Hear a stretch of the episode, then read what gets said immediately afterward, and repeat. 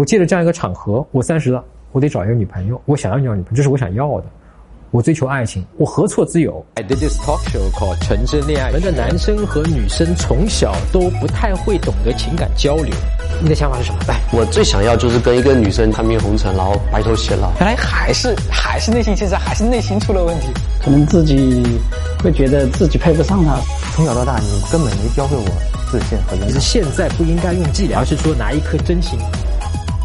这样你才会喜欢我。一起向前走，给我们我们的生活变得更好。找到并成为真正的自己。你好，我是陈真。找到并成为真正的自己。你好，我是陈真。那这些年呢，我经常在微信里面收到哥们的私信啊，里面很多的这种高频的词，比方说没话聊呀，不敢追呀，害怕被拒绝啊等等。尤其是面对自己喜欢的女生啊，那么这些情况呢？会变得更加的严重。那么今天这期节目，我们就来解决这个问题。就是人多的时候就不敢问女孩子要微信。就刚才那个是吧？对，可能如果他一个人的话，我可能会上去问他要。对，会。人多的时候就就不敢，就害怕别人的眼光，这种这样子。那么解决这个问题，大概的思路其实就两条啊。我们总结为一个就是说觉自心，一个就是去判心啊，就去掉那个判断心的那个事情。觉自心这块。你觉得哎哇操，对哦，这个事情对我影响这么大，我又不知道它的正确性，其实没法问认真正确性。然后为什么我会让它影影响我这么大？起了这个疑问，你就有一个主观的意识去干预，而不再让它顺着这种无意识想，让它就让随波逐流下去。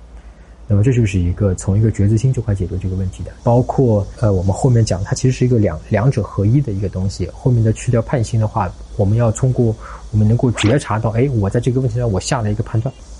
因为我只有觉察到这个下，我下了一个判断，我才能够去起这个疑问的这个东西，才能够质疑它。我这个判断是对的吗？我凭什么说我这个判断就是对的？验证过，还是上帝说的，还是你自己想出来的？你其实刚刚提到了你妈妈的一个强势，包括到三十几岁她要管你穿衣服这个事儿上，那么我会估计大概就是她给你的。所以话再说回来，啊，如果我们从那个穿着觉知性你起的那个移情。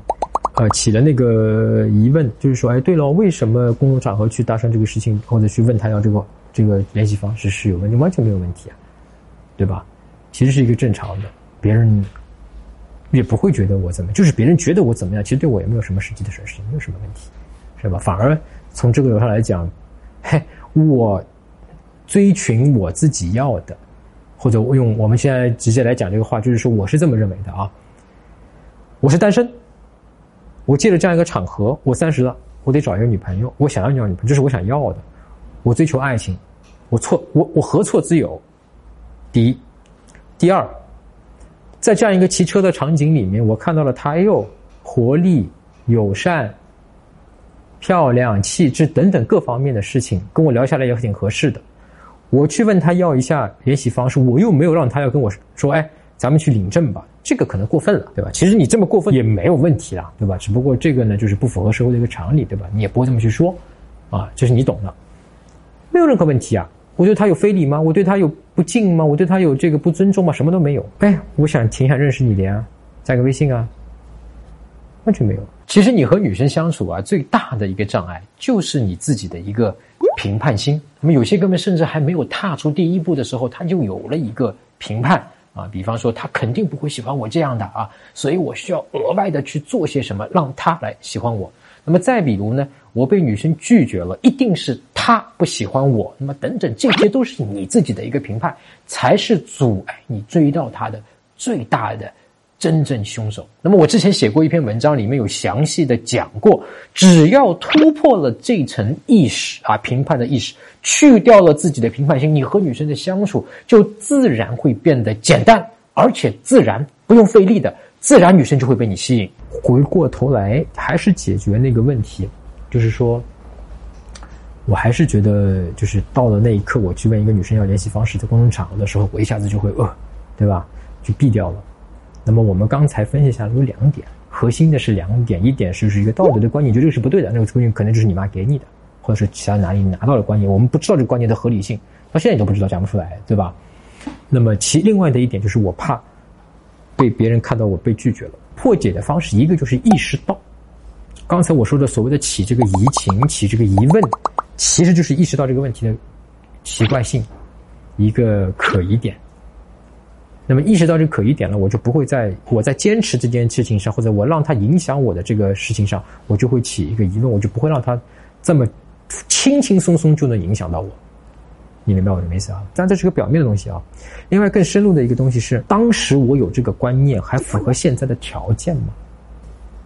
我不知道这个话你能理解吗？我讲清楚吗？理解。理解是吧？哎，你说说，嗯，小时候你不听，你跟父母反驳，可能会挨打，可能会用尺抽你。对，就没有好结果吃，对吧？嗯。现在你完全没有任何损失，哪怕，对，哪怕你就是你在大街上，只要有礼貌的跟一个陌生人，比如说要联系方式，你你不会死的，不会死的，人家就不会抽你耳光，对，人家不会跟你吐口水，对，没错，只是对你没有任何影响，对，即使他拒绝了，也是没有任何影响，对吧？因为你不问他要，你对他真感兴趣，你不问他要，你等于是拒绝。对吧？我们从一个现实的一个实际利益的角度上来讲，就是这个问题。也就是说，我们越能够越能够实事求是的归结到我们现实中的这个现实的条件和一个实际的利益，你什么事都能办妥。而且我的话说回来，你本来就有这样的力量去做这些事情。也就是说，当你把我们心里的这一层的迷障，把这个迷雾给去掉了之后，你本来的自己就是有能力去问女生要这个微信。去跟他聊天，去什么都具备，所以归根到底，他其实背后，如果你硬要我去讲一个道理，他背后就是实事求是，就是你看你所处的这个环境的实际，你想要什么，然后你想达成什么，你的条件是什么，这些条件是不是符合你能达成这个东西，而不要被你妈在二十五年前我乱讲的啊，告诉了你一句话，给你下了一个东西影响。去左右你，也不要被因为我今天好像，如果你听完以后，你是不是得出了一个最后一个结论？因为很多人就是这样的，他就想要一句话，因为简单嘛，我只要记住一句话，我以后这么干就好了，我什么都不用想了。不是的，归根到底，这个事情是要你按照你自己的这个东西去负责的，去做的。你光记一句话就是教条，一教条一定是失败。这可能碰巧了，这个成因缘这个条件符合了，你成了，但下一层你可能就不不不一定符合这个条件。